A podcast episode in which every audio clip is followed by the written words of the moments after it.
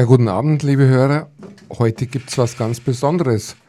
Heute hören Sie uns mal ohne das übliche Niesen am Anfang, ohne die üblichen äh, Anfangsjingles, weil derzeit überprüft wird, inwieweit da GEMA-relevante Inhalte drin sind. Also GEMA ist die Gesellschaft für musikalische Aufführungsrechte, die für jeden Takt Musik, den wir spielen, müssen wir halt was abführen. Und äh, deswegen wird es jetzt mal ein bisschen nüchtern. Sie hören gerade das Gesundheitsmagazin von Lora München. Am Mikrofon Dr. Peter Pommer aus Pfronten und Dr. Robert Konert aus München. Guten Abend. Und unser Studiogast ist der Dr. Hannes Blankenfeld, der ist allgemein, nein, er ist allgemein ärztlich tätiger Internist, niedergelassen in Praxis in München.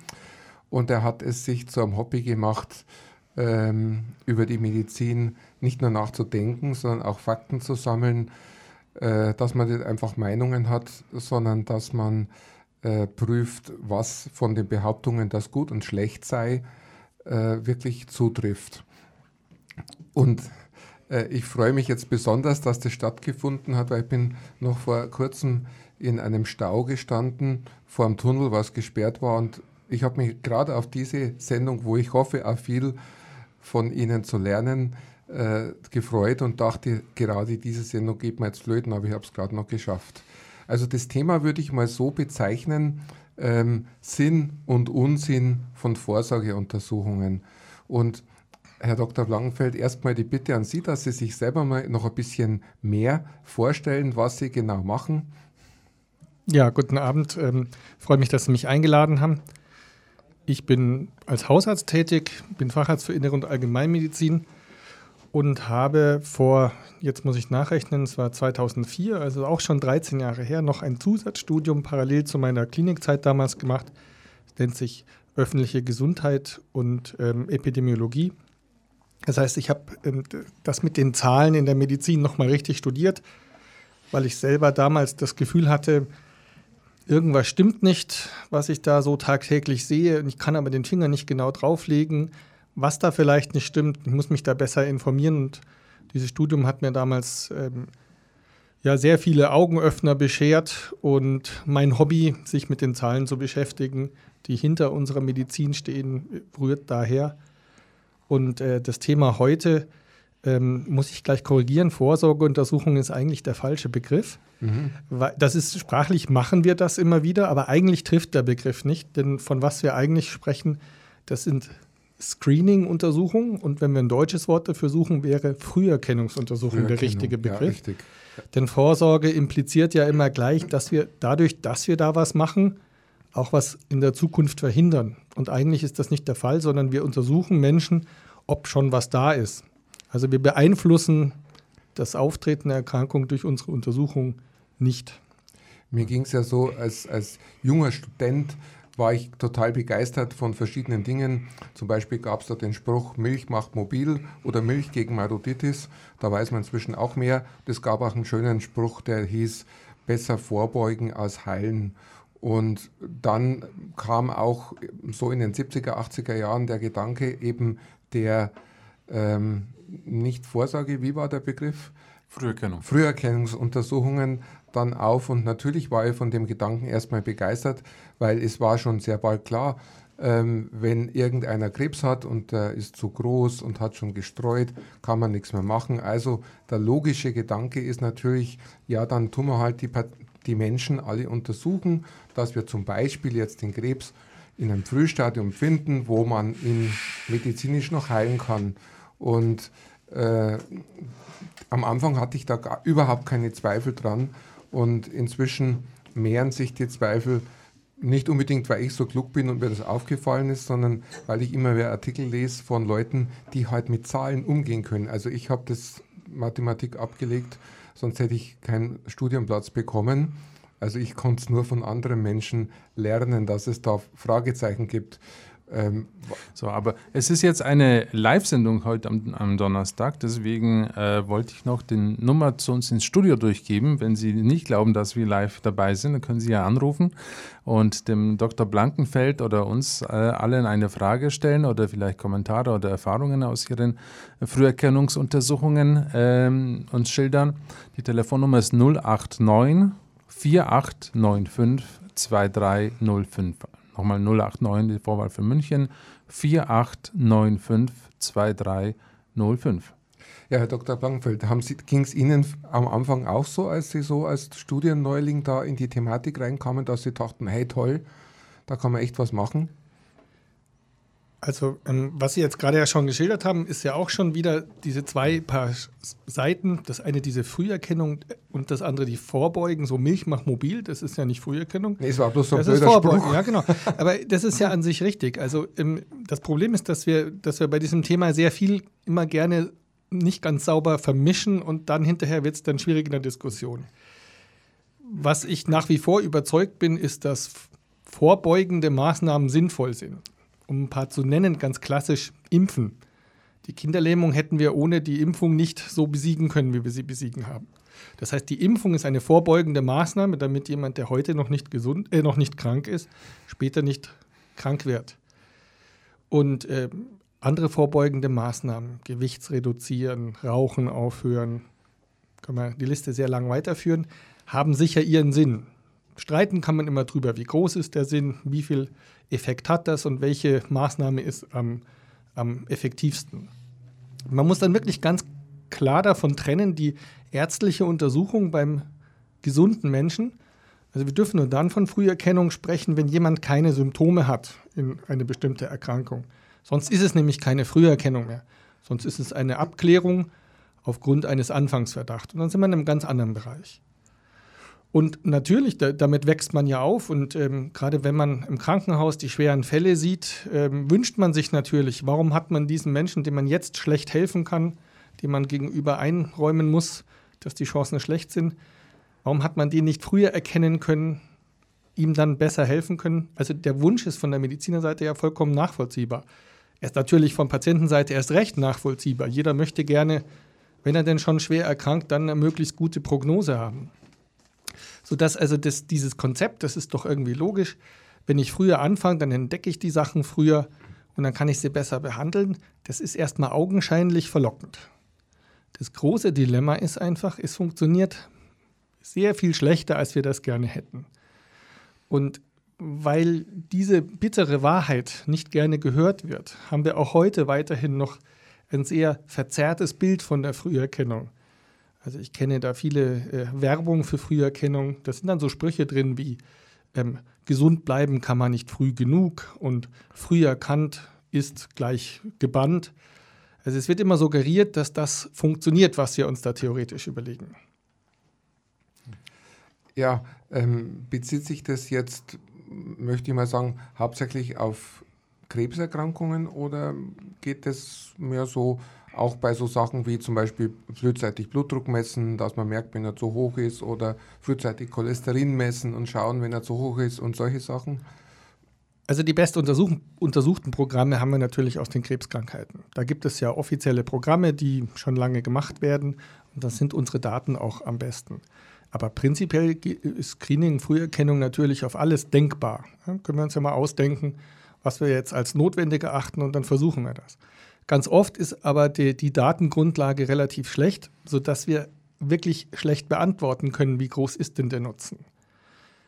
Wenn man mal mit einem positiven Beispiel anfangen will, dann sind das sicher die Früherkennungsuntersuchungen, die bei Neugeborenen gemacht werden, wo auf seltene Stoffwechselerkrankungen wie die Phenylketonurie getestet wird.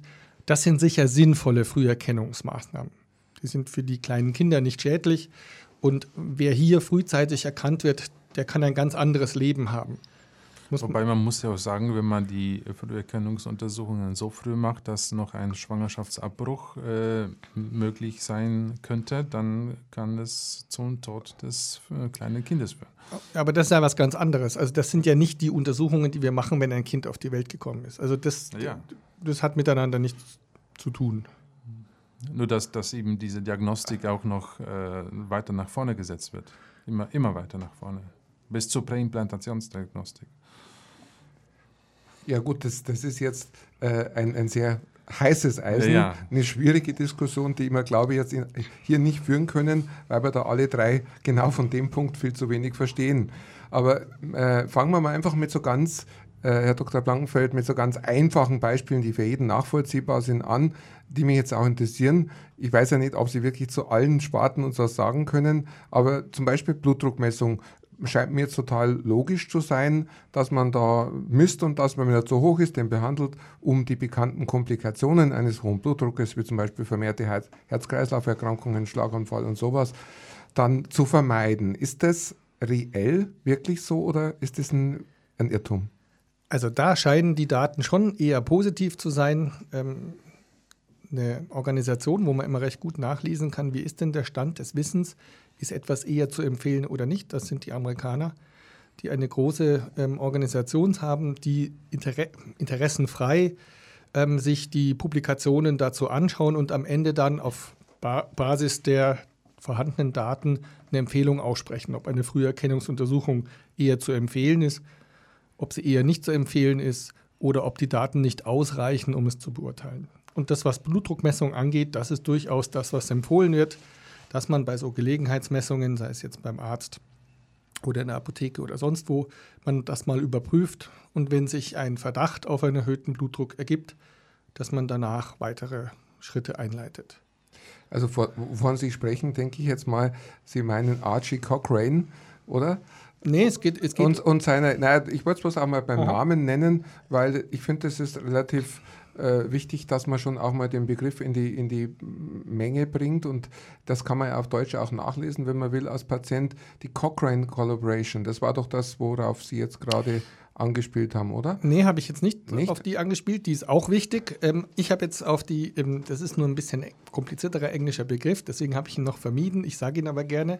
Das ist die United States US Preventive Services also, ähm, Task Force heißt sie. Also Ah, ja. USPSTF, eine lange Abkürzung, viele Buchstaben. Ähm, und ähm, diese Taskforce, also diese Arbeitsgruppe, die trägt eben zu all den möglichen Früherkennungsprogrammen oder Dingen, die wir früh erkennen versuchen, die Informationen zusammen. Cochrane ist natürlich auch eine sehr wichtige ähm, Einrichtung. Das sind, die kümmern sich auch um ganz viele Fragestellungen. Wie ist denn die Evidenz, nennen wir das ja in der Medizin? Wie ist denn die Beweislast, die wir bisher haben, ob wir etwas befürworten können oder ablehnen müssen? Wobei Cochrane kümmert sich ja um ganz vieles. Da geht es ja auch um Therapien und ähnliches. Während diese USPSTF, die kümmert sich wirklich um die Früherkennungsmaßnahmen. Aber, aber bleiben wir doch beim, beim Blutdruck. Es ist ja immer noch die Frage, was sind die Normwerte und ab wann ist es ein, äh, eine Warnstufe, ab wann äh, ist es therapiebedürftig, wie therapiert man und was hat das für eine Konsequenz, wenn jemand mit einem leicht erhöhten Blutdruck äh, jahrzehntelang äh, mit Medikamenten behandelt wird, die eigentlich ähm, in Studien nur kurzzeitig evaluiert werden. Das sprengt natürlich das Thema heute und ist eigentlich auch ein anderes Thema, weil es geht ja jetzt nicht um die, die Qualität der Blutdrucktherapie, sondern wenn wir bei Früherkennung sagen, haben wir, sagen wir mal nur, können wir jemanden herausfischen? Und wenn wir den herausgefischt haben und behandelt haben, was ist dann am Ende das Ergebnis? Ist der besser dran als derjenige, der nicht behandelt ist? Dass da ganz viele offene Fragen sind, die Sie da ansprechen, das ist, das ist nicht zu diskutieren. Und ähm, was sicher auch richtig ist, ist, dass unser Wissen sehr viel weniger hart ist, als wir das denken. Also die, die Blutdruckbehandlung, die, da können wir nicht ganz exakt sagen, wer wann genau wie viel profitieren wird. Und dann sieht- Wie viel Schaden nimmt. Genau, das ist ja immer eine, eine Summenbilanz aus Nutzen und Schaden. Und äh, dann muss man gegeneinander abwehr, abwägen. Und äh, haben Sie da auch solche Einschätzungen hinsichtlich äh, Cholesterin? Das ist ja ein Thema, was die Menschen so bewegt, dass manche sogar in die Apotheke gehen, sich auf eigene Kosten den Cholesterinspiegel messen lassen, auch solche, die bisher nicht krank sind. auch wieder ein äh, eigenes, sehr schwieriges Thema. Ist auch nicht das, womit ich mich am meisten beschäftige. Ähm, also mein Schwerpunkt liegt wirklich in der Einschätzung, was taugen denn Krebsfrüherkennungsprogramme. Cholesterin hat auch wieder den Nachteil, wir, wir untersuchen ja hier einen, einen Wert, der für sich selbst genommen noch keine Krankheit ist. Das ist ein ein Risikofaktor, das Cholesterin. Wir wissen, dass je höher die Cholesterinwerte sind, desto häufiger treten bei diesen Menschen Gefäßkrankheiten auf, aber eben beileibe nicht bei jedem. Das heißt, es gibt auch eine Großteil an, Großteil an Menschen mit schlechten Cholesterinwerten, bei denen im Leben nie etwas passiert. Dementsprechend muss man natürlich auch immer dann bei einer Therapie berücksichtigen, wie viel nutzt es denn wirklich? Ab welchen Grenzen sollten wir behandeln? Und da ist gerade in der Frage des Cholesterins immer natürlich noch großer Streit.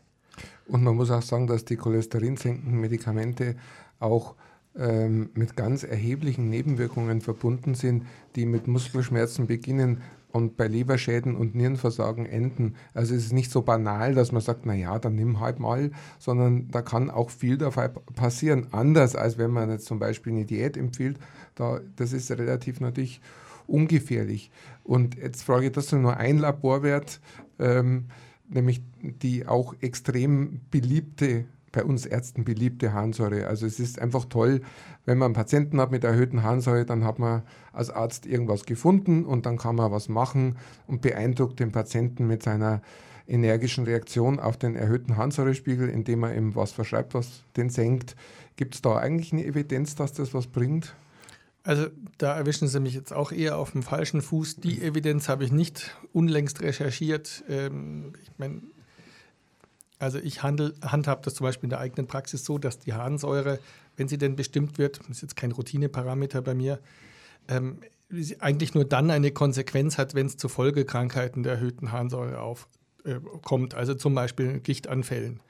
Ähm, jemand, der Gichtanfälle hat, ähm, der profitiert auch von einer Therapie der Harnsäure. Ähm, aber da sind wir ja auch wirklich aus, außer diesem Früherkennungsbereich wieder raus, weil dann untersuchen wir jemanden, der klinisch auffällig geworden ist mit einem Gichtanfall. Ja, genau. Der, der, man muss sich jetzt so überlegen, also wenn Sie jetzt ein, ein Harnsäure-Screening äh, kreieren wollen, sagen also wir testen jetzt jeden, der in die Praxis kommt, einmal auf Harnsäure und dann müssen wir uns überlegen, was ist denn dann unser Zielergebnis? Was wollen wir untersuchen? Zum Beispiel in zehn Jahren weniger Gichtanfälle oder weniger Todesfälle. Todesfälle ist jetzt bei Harnsäure nicht das große Thema. Also müsste man sich ein anderes Zielparameter raussuchen. Und dann könnte man so ein Screening untersuchen. Kann sagen, okay, wir, wir nehmen 1000 Leute, bei denen machen wir ein regelmäßiges Harnsäure-Screening und dann vergleichen wir das mit einer Gruppe, da schauen wir nicht. Und am Ende der zehn Jahre zählen wir, wer mehr Gichtanfälle gehabt hat.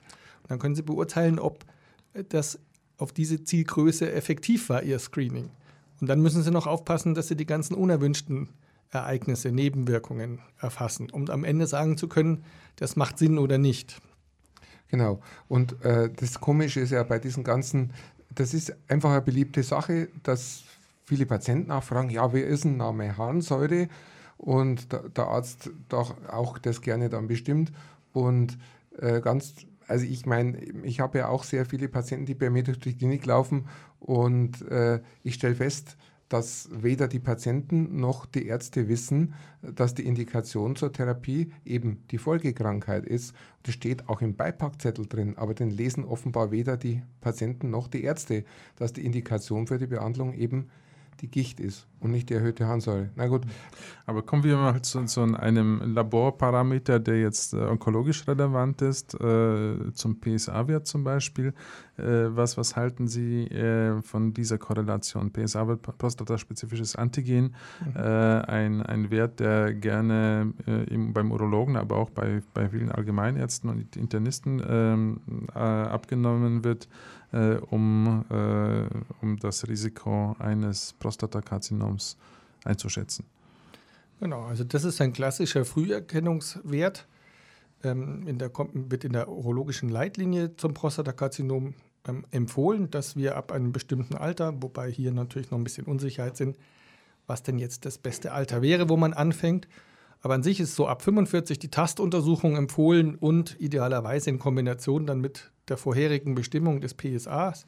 PSA ist also ein Eiweiß, das in der Prostata gebildet wird und das bei verschiedenen Prostataerkrankungen vermehrt im Blut auftaucht. Das ist auch der Krebs, aber auch die gutartige Prostatavergrößerung geht mit erhöhten PSA-Werten einher, sodass Sie also bei einem erhöhten PSA-Wert mal ein Risikosignal haben, aber das ist noch kein Beweis dafür, dass Sie ähm, einen Prostatakrebs haben. Bei, bei vielen physiologischen Aktivitäten kann der Prostatawert auch, äh, der PSA-Wert ja. auch erhöht sein. Wenn Sie äh, eine ausgedehnte Radeltour vor Ihrer PSA-Bestimmung haben, werden Sie auch einen erstaunlich hohen Wert erzeugen können.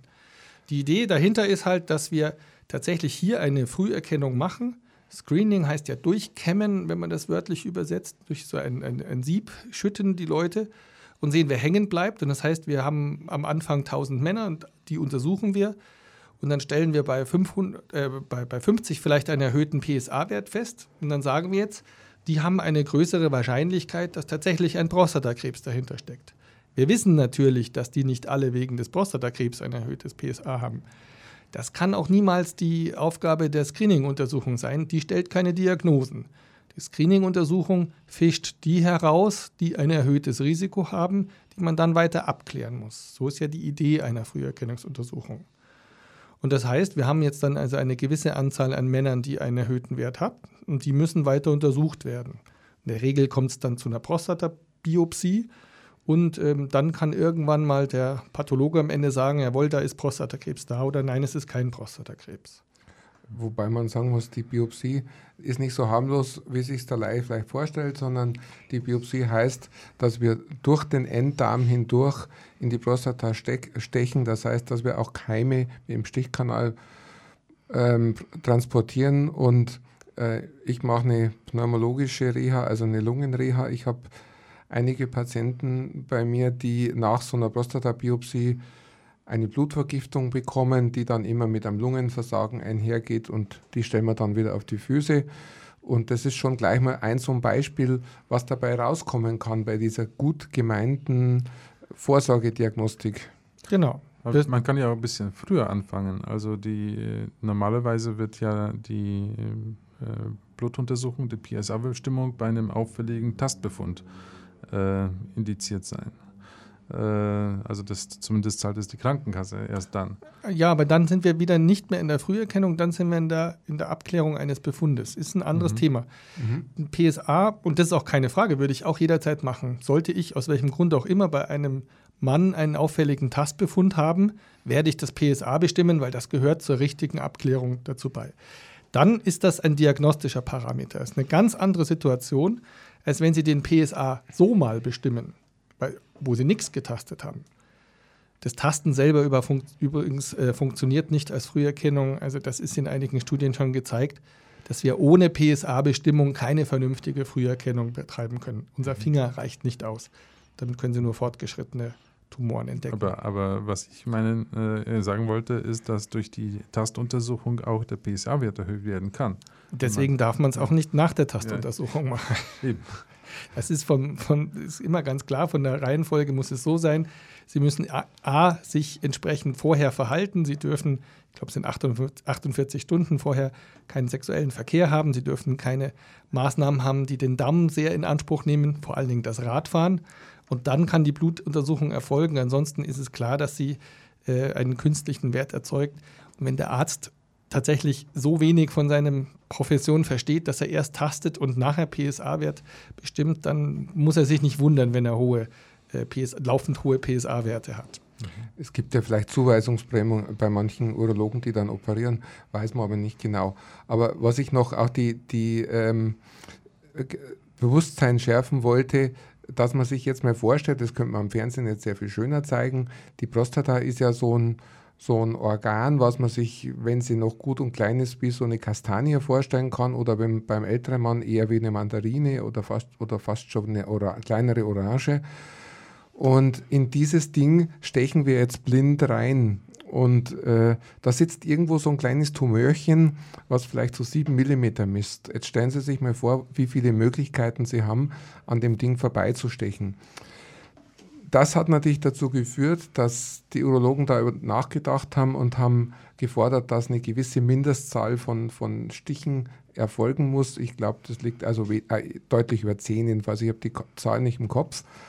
Und natürlich, je öfter sie da reinstechen, umso mehr Gefahr haben sie natürlich auch, dass sie Schäden setzen, Keime verschleppen. Das heißt, stechen wir bloß ein bisschen, dann haben wir nicht so großes Risiko, aber wahrscheinlich stechen wir am Tumor vorbei, wenn er nicht wirklich so groß ist, dass man fast nicht verfehlen kann. Und umgekehrt, wenn man eben einigermaßen repräsentativ, fächerförmig, wie es heißt, die Prostata abscreent mit, diesen, mit dem Nadel in allen Richtungen, dann, ähm, dann hat man halt eine großes, äh, große Gefahr, dass man dann hinterher eine Blutung oder eine Infektion hat.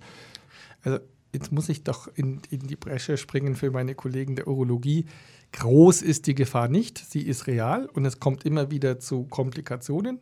Es kommt auch zu schwerwiegenden Komplikationen, aber die Anzahl dieser Komplikationen bewegt sich im niedrigen Prozentbereich. Das heißt also, wenn 100 solche Untersuchungen gemacht werden, dann kommt es in ein, zwei, drei Fällen zu größeren Komplikationen. Ähm, aber was Sie ansprechen, ist natürlich immer das eine. Das versuche ich auch meinen Patienten immer zu erklären, dass, wenn man sagt, so eine Früherkennungsuntersuchung, so ein PSA-Wert, das schadet ja nicht. Das ist eine Blutabnahme, da kann ja nichts schiefgehen. Was die Leute nicht vergessen dürfen, was auch viele Ärzte vergessen, wir gehen immer davon aus, dass es dann gut rausgeht und dass es das dann war. Wir haben einen Test gemacht, der ist dann negativ, alle freuen sich, Patient ist sicher, er hat nichts, Patient freut sich auch, dass sein Patient glücklich ist und dann ist es das Ende. Das Problem ist, das ist ja oft nicht so, sondern wir haben einen auffälligen Wert, der weiteres nach sich zieht. Und in der ganzen weiteren Kaskade kann es immer wieder zu unerwünschten Ereignissen kommen. Das eine ist die Abklärung mit der Stanze, da kann es zu Komplikationen kommen. Aber es geht ja dann noch viel weiter. Wenn Sie ein Karzinom feststellen, dann werden Sie wahrscheinlich therapiert werden. Und die Therapie eines Prostatakrebs, das ist ja nichts Banales. Da wird operiert, da wird unter Umständen sehr radikal operiert. Das setzt einen entsprechend großen Schaden. Und ähm, das darf man nicht vergessen, dass das Anfangen mit dem PSA-Wert das Ende schon in sich trägt. Und dass deswegen immer falsch gedacht ist, ist, kann nicht schaden, ist ja nur ein kleiner Test. Man muss immer den ganzen Weg, der möglich ist, schon vorab betrachten. Und wenn man jetzt so eine, das ist ja dann die Frage, lohnt sich jetzt ein PSA-Screening, ja oder nein? Wenn man sich ähm, das anschaut, dann muss man eben auch all diese Ereignisse mit berücksichtigen in Studien. Geht es nicht nur darum, finde ich Krebs, wie viel Krebs finde ich, sterben die Menschen weniger an dem Krebs, sondern wie viel Schaden produziere ich durch diese ganze Untersuchung. Und es geht auch noch weiter, es ist ja auch eine Frage der Lebensqualität. Man wird zwar mit, mit diesen Operationen, auch mit Bestrahlung und letztlich auch mit Implantation von radioaktiven Partikeln, sogenannten Seeds, äh, in sehr vielen Fällen verhindern können, dass der Mann an Prostatakrebs stirbt, sogar in den allermeisten. Man hat aber bei allen drei Verfahren mit unterschiedlichen zeitlichen Dynamik eine hm, mindestens 90-prozentige Wahrscheinlichkeit, dass man impotent wird. Und man hat auch das Problem, dass viele Männer entweder inkontinent werden, also den Urin nicht mehr richtig halten können und wieder andere dann dauernde Beschwerden beim Wasserlassen haben. Also da passieren viele Dinge, die die Lebensqualität einschränken. Und Demgegenüber muss man rechnen, diese Zahlen, Herr Dr. Langfeld, müssen Sie vielleicht korrigieren, aber meine Zahl, die ich mir eingeprägt habe, ist, dass von den Männern, deren Prostatakarzinom äh, erkannt, aber nicht behandelt wurde, nur 18 Prozent an diesem Prostatakarzinom versterben. Also ich glaube, ich muss zum einen schon mal korrigieren, die Zahlen mit der Impotenz und der Inkontinenz sind nicht ganz so hoch. Die sind äh, beträchtlich, aber nicht 90 Prozent. Meines Wissens irgendwas um die, die Hälfte der Männer erleiden das. Und es ist auch so, dass es nicht immer dauerhaft bleibende Schäden setzt. Aber das, das, das, kann man nicht verschweigen, dass natürlich diese Therapien massiven Einfluss auf die Lebensqualität haben können. Umgekehrt, jetzt wieder die Urologenseite.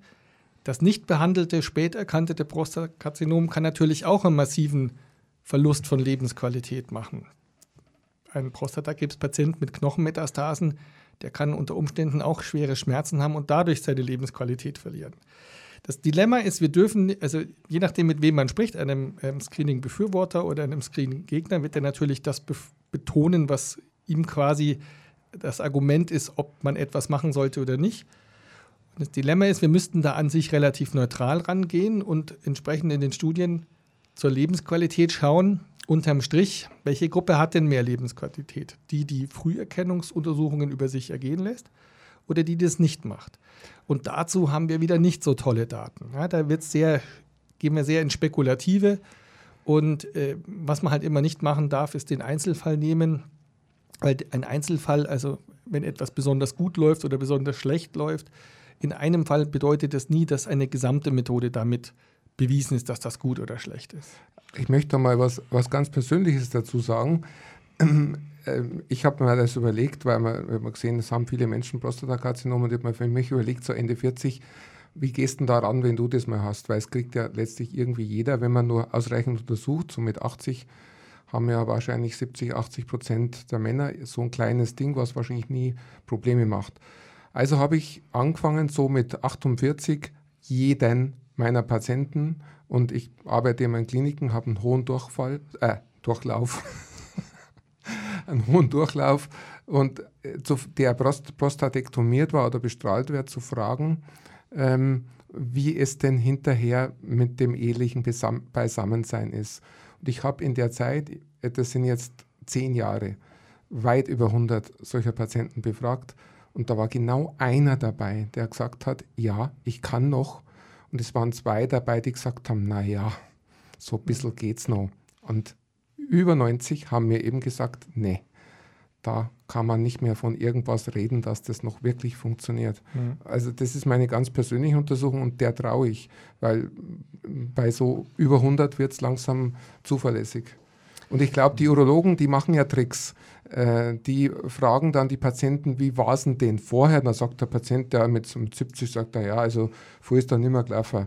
Und äh, dann wird der sofort aus der Statistik rausgenommen, weil man sagt, ja, der hat ja vorher schon nicht mehr gekonnt. Also mit diese Tricks habe ich schon gesehen in solchen urologischen Studien, die bessere äh, Potenzraten behaupten. Also da will ich mich jetzt auch nicht so weit aus dem Fenster legen, weil ich weder die Zahlen genau kenne noch das Design der Studien. Ähm, ich will nicht widersprechen, dass diese Therapieformen, wenn sie denn sehr aggressiv sind, auch massive Nebenwirkungen haben. Jetzt muss man auch sagen, dass die Therapieansätze der urologischen äh, der Urologen jetzt auch ein bisschen sich verändert haben in den letzten Jahren. Was früher nicht, nicht auszudenken war, ist dieses Watch-and-Wait-Strategie. Also, dass man mal, wenn man die Diagnose hat, erstmal schaut, wie es sich entwickelt, bevor man sich zu radikalen Maßnahmen entscheidet. Also insofern, da, da kann ich kein, kein Wort sprechen, was jetzt richtig ist wie gesagt, gerade diese Lebensqualität-Parameter sind auch nicht so gut untersucht. Wir streiten uns ja schon über die ganz harten Endpunkte. Der harte Endpunkt ist, und das ist das Einzige, was man heranziehen darf, um zu beurteilen, ob so eine Krebsfrüherkennung äh, was taugt, ist die Todesrate an einem Krebs.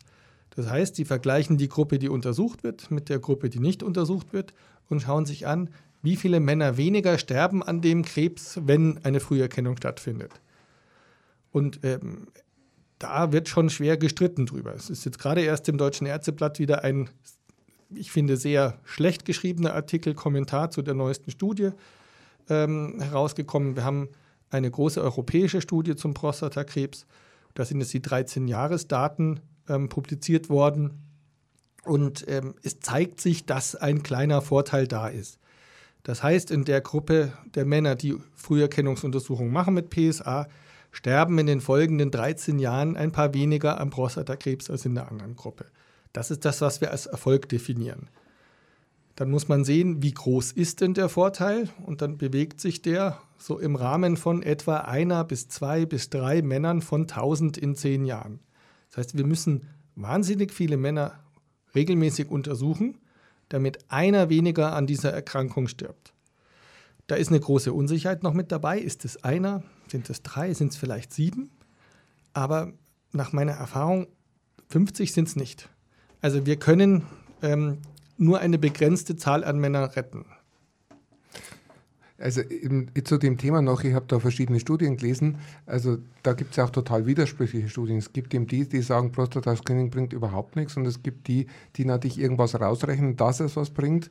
Aber in der Konsequenz hat es ja doch dazu geführt, wenn ich jetzt richtig informiert bin, ich bin kein Kassenarzt, dass äh, die Kasse ja doch das PSA nicht mehr zahlt, oder irre ich mich da? Die zahlt nicht nicht mehr, sie hat es noch nie gezahlt. Ach, noch nie. Aber muss ich gleich sagen, das ist vollkommen inkonsequent. Die Daten, und das sind recht gute Daten für das Prostatakrebs, zeigen eine Erfolgsquote wie beim Brustkrebs, für die Mammographie. Das heißt, wir retten ungefähr so viele Männer in zehn Jahren am Tod vorm Prostatakrebs, wie wir Frauen in zehn Jahren am Tod durch den Brustkrebs retten. Das wird selbstverständlich bezahlt. Es gibt eigentlich überhaupt kein Argument, warum man das PSA nicht zahlt, weil das genauso effektiv oder ineffektiv wie andere Methoden sind, die zum Teil sehr viel teurer sind. Das ist mehr eine Traditionssache. Warum wird das eine gemacht und das andere nicht gemacht? Ja, vor allem Mammographie bringt sehr viel mehr Geld als PSA, das darf man nicht vergessen. Da steckt eine Industrie dahinter. Wenn Sie später dazugekommen sind, Sie sind auf Lora München im Gesundheitsmagazin. Wir haben heute das Thema Jetzt muss ich wieder aufpassen. Früherkennungsuntersuchungen. Früherkennungsuntersuchungen, ja. Ich möchte aber noch was zur Musik sagen, die Sie gerade vorher gehört haben. Das war Diebe und Komplizen, eine traditionsreiche Band aus Regensburg, die in den 80er Jahren angefangen haben mit Avantgarde-Jazz. Inzwischen sind sie beim Rock'n'Roll angelangt. Ähm, kann man sich fragen, warum. Und äh, dafür ist es jetzt schon ziemlich gut. Äh, das Alter der Mitspieler nähert sich dem der Stones und das können auch. Und das können Sie morgen äh, in Habach im Village sich anhören. Habach ist da, wenn man die A92 nach Garmisch runterfahrt, Autobahnausfahrt Zindelsdorf. Und Sie können es aber auch hören am, bei der kleinen Bayern-Tournee am 2.11., nee, am 4.11. Am 4 in der Kneipenbühne Oberweiling bei Fehlburg in der Oberpfalz oder am 2.12. Äh, bei Stögis in Roding. Das mal bloß kurz durchgesagt, weil noch nicht so bekannt, vielleicht auf diese Weise ein paar mehr Gäste zu den Auftritten kommen. Zurück zum Und, Thema. Ja, wenn wir schon bei den äh, Veranstaltungshinweisen sind, äh, dann wollte ich jetzt gleich schon äh, ein bisschen was Medizinischeres ankündigen. Ähm, zwar haben wir eine ähm, Information bekommen von der Landeshauptstadt München, dass am Dienstag, den 21. November, also es sind noch fast vier Wochen Zeit, Dienstag, den 21. November äh, zwischen 18 und 20 Uhr im Alten Rathaus findet das Bürger Bürgerforum Altenpflege mit dem Thema Sucht im Alter statt. Also das sind immer sehr schöne Veranstaltungen mit, mit guten Referenten kann ich äh, empfehlen. Diesmal ist Frau Dr. Irmgard Peikert-Schmidt, die ehemalige Chefärztin vom äh, Isamper-Klinikum dabei, äh, Frau Christine Pschier äh, von der Fachambulanz für erwachsene Suchtkranke und Susanne Lehmann äh, vom Frauentherapiezentrum dabei. Nochmal den Termin, Dienstag, 21. November, 18 Uhr im Alten Rathaus unser Thema Früherkennung. Wer anrufen will und den Experten Dr. Blankenfeld was fragen möchte, hier in München 089 4895 2305. Ich wiederhole München 4895 2305. Wir haben jetzt gerade schon sehr lange über, über Blutdruck, über Harnsäure gesprochen und am allerlängsten über Prostata. Ich glaube, da haben wir jetzt so ein bisschen die Richtung gezeigt, wobei natürlich die die Auslegungen der Studien immer sehr unterschiedlich bleiben. Jetzt würde ich vorschlagen, wir nehmen uns noch zwei Sachen vor. Mammakarzinom ist ja eine ganz, ganz große Sache und dann vielleicht noch so am Rande Hautkrebs-Screening. Aber fangen wir mal mit Mammakarzinom-Screening an, Herr Dr. Blankenfeld. Was halten Sie denn davon? Ich weiß, es geht nicht ums Halten, sondern um die mhm. Fakten. Mhm. Gehört, zu, gehört auch zu einer der Früherkennungsuntersuchungen, die sehr gut untersucht sind wo wir relativ gute Daten haben, die einen Vorteil zeigen. Das heißt, es sterben weniger Frauen am Mammakarzinom, wenn sie zur Früherkennung gehen. Aber es sind leider, und das ist, trifft eigentlich auf alle Früherkennungsuntersuchungen bei den Krebserkrankungen zu, immer sehr viel weniger, als wir es gerne hätten. Wir retten nicht so viele, wie wir gerne glauben, dass wir retten. Da gibt es eine Studie dazu, die hat, die fragt, ähm, deutsche Frauen auf der Straße gefragt, was sie denn glauben, wie viel Nutzen bringt die Mammographie in der Früherkennung. Man fragt dann, wenn 1000 Frauen zehn Jahre lang Mammographie alle zwei Jahre betreiben, wie viele Frauen sterben dann weniger am Brustkrebs? Und die Antworten sind dann so 100, 200, also relativ hohe Zahlen, die wir da retten. Tatsache ist, es sind vielleicht ein bis zwei. Das ist die gleiche Größenordnung wie beim Prostatakrebs. Das heißt, ähm, der Nutzen dieser Früherkennungsuntersuchung ist zwar einigermaßen gut nachgewiesen, die Frage ist aber, wie relevant ist dieser Nutzen? Ähm, lohnt es sich, so viel Früherkennung zu machen mit sehr viel finanziellem Aufwand, mit dem Schaden, der durch Früherkennung verursacht wird, ähm, so wie wir es vorhin ähm, besprochen hatten, beim Prostatakrebs, das ist ja nur eine Geschichte, dass, dass die Röntgenbelastung bei der Mammographie mag noch gering sein und keinen riesigen Schaden auslösen, aber der, die ganze Folge, die bei einem Alarm losgetreten wird, das ist etwas, wo eben doch sehr viel Schaden bei den Frauen verursacht wird. Aber es geht auch um die systematischen äh, Probleme bei der Mammographie. Zum Beispiel ist der äußere, äh, obere Quadrant am häufigsten von, äh, von solchen äh, äh, Krebsprozessen betroffen und der ist gerade durch Mammographie am schwersten zu untersuchen. Das heißt, eine Frau, die in der Mammographie vielleicht ein unauffälliges Ergebnis äh, hat, wird möglicherweise falsch in Sicherheit gewogen. Das ist ein Problem, das wir bei jeder Früherkennungsuntersuchung haben. Unsere Tests sind nicht unfehlbar. Sie werden immer vorhandene Erkrankungen übersehen und sie werden, ähm, wenn gar keine Verkra äh, Erkrankung da ist, trotzdem auch mal falsch positiv sein, anschlagen.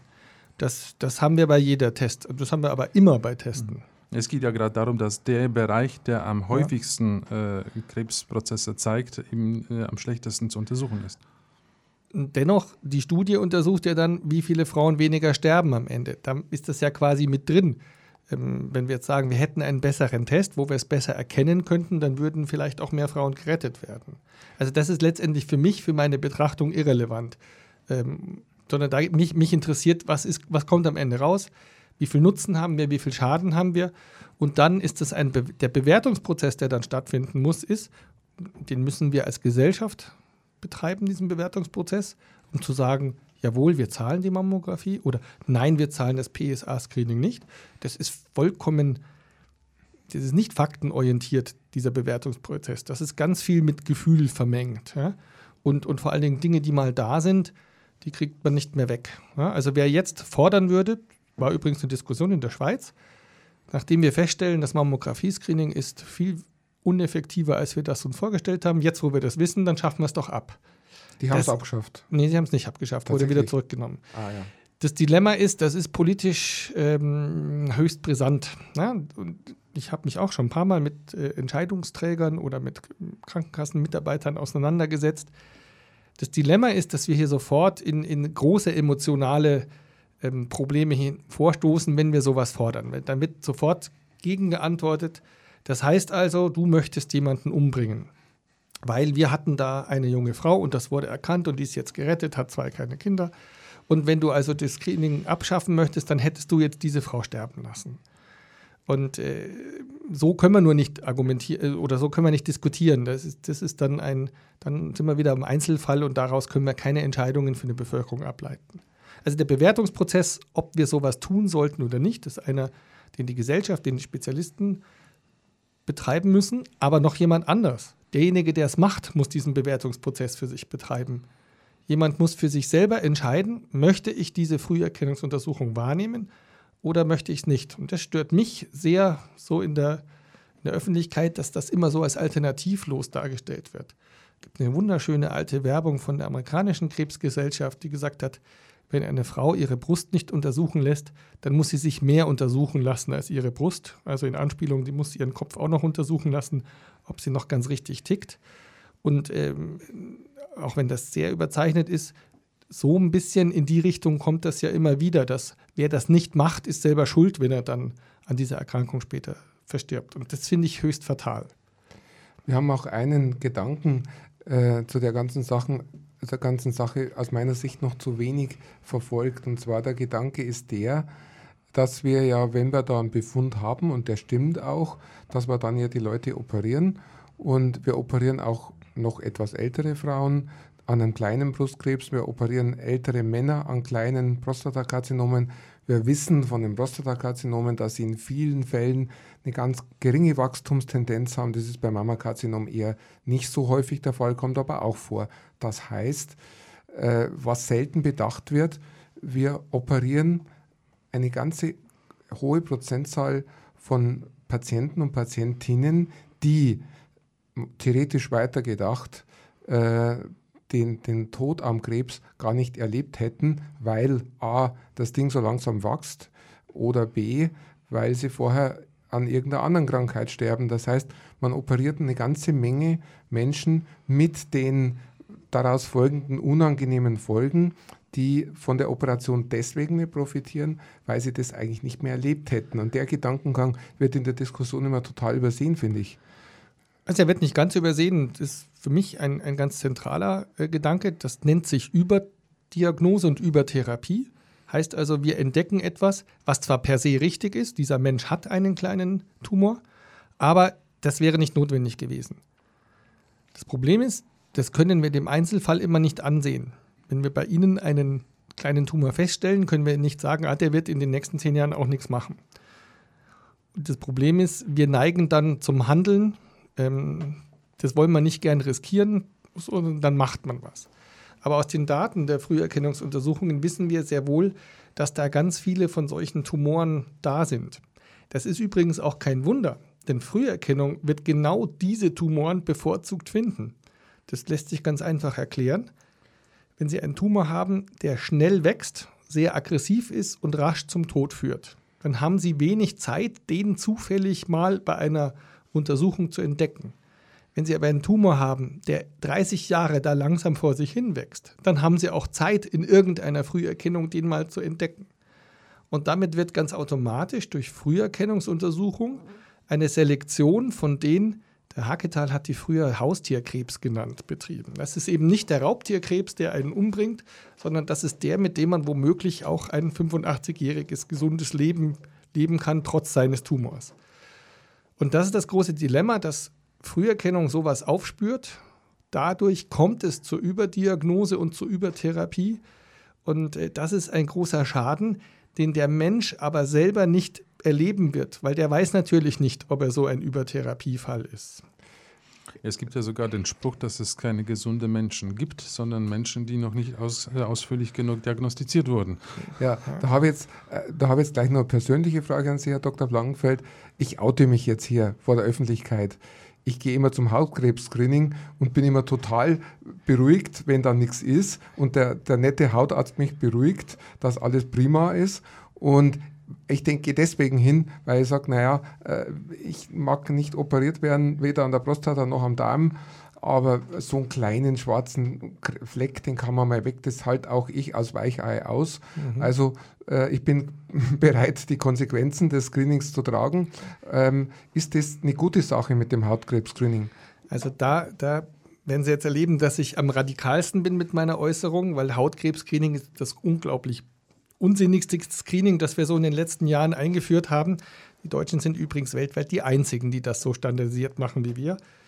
Ähm, in Australien, in Neuseeland, wo wir höhere maligne Melanomraten haben, wird keins durchgeführt und zwar mit gutem Grund. Wir haben keinerlei Hinweise, dass es einen Sinn macht. Jetzt muss man sich mal grundsätzlich schon anschauen. Hautkrebs wird auch gerne auf äh, der entsprechenden Internetseite so beworben, nenne ich jetzt mal, sei der häufigste Krebs des Menschen. Dabei wird aber dann unfairerweise zusammengeschmissen der weiße Hautkrebs, der etwa 220.000 Fälle in Deutschland pro Jahr ausmacht und der nicht tödlich ist, der zwar behandelt gehört, aber ist an sich nicht der, der uns, was die Todesraten angeht, interessiert, und der schwarze Hautkrebs. Und das sind nur 20.000 Fälle pro Jahr in Deutschland. Das ist jetzt unter den, den Krebsarten nicht der häufigste Krebs. Das ist so bei Nummer 7 der Häufigkeiten des Krebses. Wenn Sie sich anschauen, wie viele Menschen an schwarzen Hautkrebs versterben, dann sind es 3000 im Jahr in Deutschland, unter 80 Millionen Deutschen. Die Chance, dass man als normaler Mensch in Deutschland am Hautkrebs verstirbt, sind sehr gering. Erstens, weil der Tumor nicht so häufig ist und zweitens, weil, wenn er da ist und man ihn rechtzeitig erkennt, weil er dann auch gut behandelt werden kann. Dieses rechtzeitig erkennen und gut behandeln stammt auch noch aus einer Zeit, wo wir keine Früherkennung gemacht haben. Denn das ist der Vorteil von der Haut, die sehen wir. Und das heißt, eine Veränderung können wir selber entdecken und wenn uns das nicht gefällt, kann man zum Arzt gehen und dann kann eine Therapie eingeleitet werden. Da gibt es natürlich dann Fälle, wo wir zu spät sind und das ist tragisch und ein Mensch verstirbt dran. Aber das ist immer so. Bei der Früherkennung vom Hautkrebs schaffen wir nur folgende Situation. Wir schneiden unglaublich viele mehr oder weniger verdächtig aussehende Flecken raus.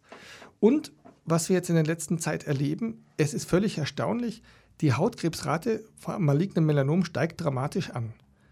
Und die Frage ist, wo kommen denn die her? Weil früher waren die auch nicht da. Die Todesrate am Hautkrebs sinkt nicht, ne, immer noch 3000 pro Jahr in Deutschland. kann man argumentieren, das ist noch zu kurz ähm, gewartet und das sinkt erst in zehn Jahren ab, wenn wir die, ähm, wenn quasi der Effekt der Früherkennung dann zum Tragen kommt. Wenn man sich aber die Daten aus Amerika anschaut, wo dieser Anstieg schon seit vielen Jahren beobachtet wird, weil immer mehr geguckt wird, stellen Sie fest, dass die Todesrate nicht sinkt. Bei der Hautkrebsfrüherkennung ist sicher eines der Früherkennungsprogramme, wo Sie sehr viele Überdiagnosen stellen, wo der Pathologe einen Fleck als beginnend bösartig einschätzt, der zu Lebzeiten aber nie ein tödlicher schwarzer Hautkrebs geworden wäre. Mir geht es nur um den Rücken, den Rest schauen wir selber an. Ja. Also es ist, also ich, ich oute mich jetzt, ich führe Hautkrebs-Screening durch, ich habe den Kurs gemacht, ich mache Früherkennung in der Hausarztpraxis natürlich und ich schaue auch die Leute an der Haut an. Ähm, ich mache das aus sogenannter quartärer Prävention. Ich versuche sie vom Hautarzt fernzuhalten. Denn wer bei mir angeschaut wird, wird sehr viel seltener zum Hautarzt weitergeschickt. Ich schicke dann weiter, wenn es mir wirklich ähm, suspekt ist und wenn ich sage, dieser Befund gehört tatsächlich abgeklärt aber ich lasse die meisten Flecken diesen, den Menschen drin. Ich bin auch beruhigt, weil ich weiß, wie die Statistik ist. Die Chance, dass ich dadurch jemanden fälschlicherweise übersehe und der deswegen am Hautkrebs sterben muss, weil ich es nicht rechtzeitig erkannt habe, sind so günstig, dass ich dieses Risiko eingehe. Also dann komme ich zum Rücken anschauen immer zukünftig zu Ihnen, nach Lora. Wenn man seine, ähm, wenn man seine Flecken behalten will, ja. Gute Idee, ja doch. Ich scheue jede Operation. Ja. Also Zahnarzt reicht mir vollkommen. Zum Schluss, wir sind fast am Ende der, der Sendezeit. Ähm, was möchten Sie zum Thema Früherkennung den, den Hörern mit auf den Weg geben? So irgendwas Wichtiges. Ja, ganz wichtig ist, es gibt immer eine Alternative zum Früherkennen. Früherkennen ist nicht per se das einzig Richtige. Das muss man im Einzelfall diskutieren und dafür ist es ideal, wenn man einen guten Arzt hat, gerne einen Hausarzt, der sich gut auskennt mit solchen Dingen wo man das durchgeht, um dann eine individuelle Entscheidung zu treffen, ob man eine Früherkennungsmaßnahme im Einzelfall annimmt oder nicht. Ja, mit dem Statement verabschiedet sich die Gesundheitsredaktion Dr. Robert Kunert aus München, Dr. Peter Pommer aus Fronten. Und wir danken sehr dem Herrn Dr. Blankenfeld, dass er uns eine Stunde seiner Zeit geschenkt hat. Sie wissen ja, was erste Stunde kosten. Die müssen wir nicht mal bezahlen. Er tut es deswegen, weil er möchte, dass Menschen richtig informiert werden.